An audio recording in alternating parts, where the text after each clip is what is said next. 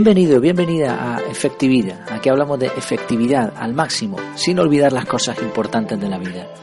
Y una de esas cosas importantes es reflexionar, pararse un poco y estrujarse el coco a ver qué es lo que sale de ahí. Hoy vamos a ver una reflexión que he titulado El control de Gálibo.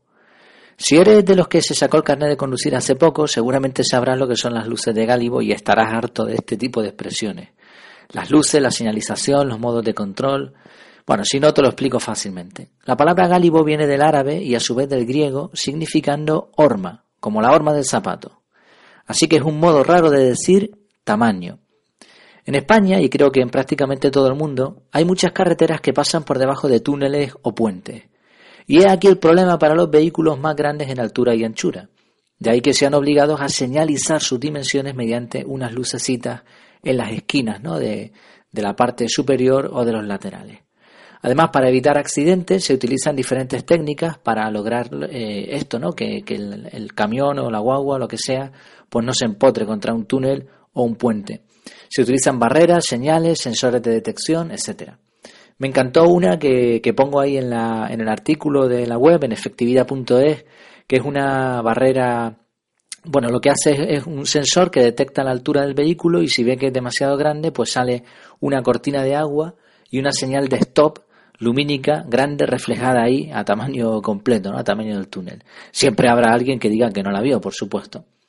A pesar de todas las medidas habidas y por haber, de hecho, se siguen repitiendo incidentes de todo tipo. Algunos sin consecuencias. Ahí también en la página web pongo un vídeo de un camión que prácticamente se desintegra debajo de un puente pero en otras ocasiones también hay daños personales, ¿no? como en el 2015 que hubo 34 jóvenes heridos cuando un autocar de 3,65 metros de altura intentó pasar por un túnel de 2,60. El conductor alegó que el GPS le decía que por ahí iba bien. Bueno. ¿Y qué tiene que ver con nosotros el control de Gálibo? ¿Qué tiene que ver esto con la efectividad? Hay una cosa que nos queda clara.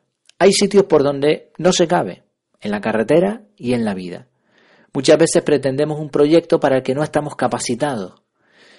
Claro, las acciones no son tan fáciles de medir como un túnel o un puente, y nosotros tampoco llevamos incrustadas unas lucecitas que nos digan por dónde cabemos y por dónde no.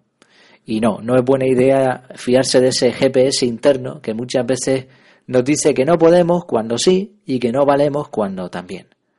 Qué bien vendría, ¿verdad? Algún sensor de esos como el de la cortina de agua.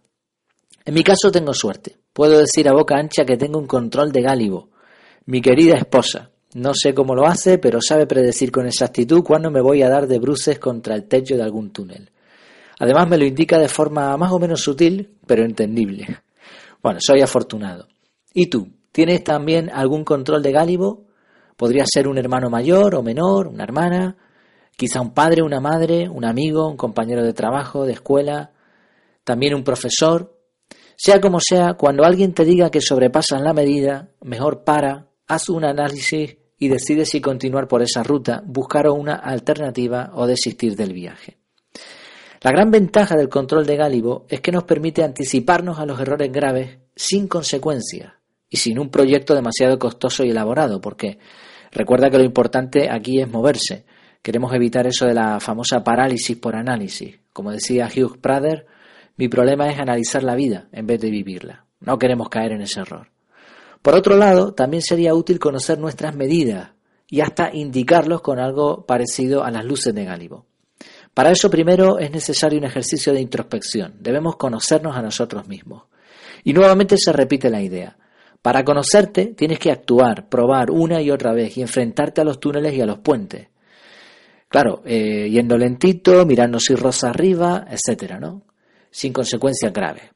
Además, cuando ofrecemos un servicio, cuando por ejemplo tenemos un negocio, no está de más dejar claro hasta dónde llegan nuestras capacidades. Eso sería algo parecido a las luces de Gálibo. En resumen, conócete a ti mismo, no tengas miedo a expresar tus capacidades y cuenta con algún control por si acaso, pero sobre todo, no tengas miedo. Sal a la carretera y disfruta del viaje. Ya lo dijo Platón, el cuerpo humano es el carruaje, el yo, el hombre que lo conduce. El pensamiento son las riendas y los sentimientos los caballos. Espero que te haya gustado esta reflexión. Recuerda que en efectividad.es tienes esta, esta misma en forma de artículo con imágenes, vídeos, etcétera.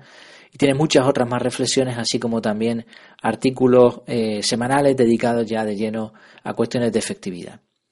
Me despido hasta que nos veamos de nuevo, virtualmente, claro está, que lo pases muy bien.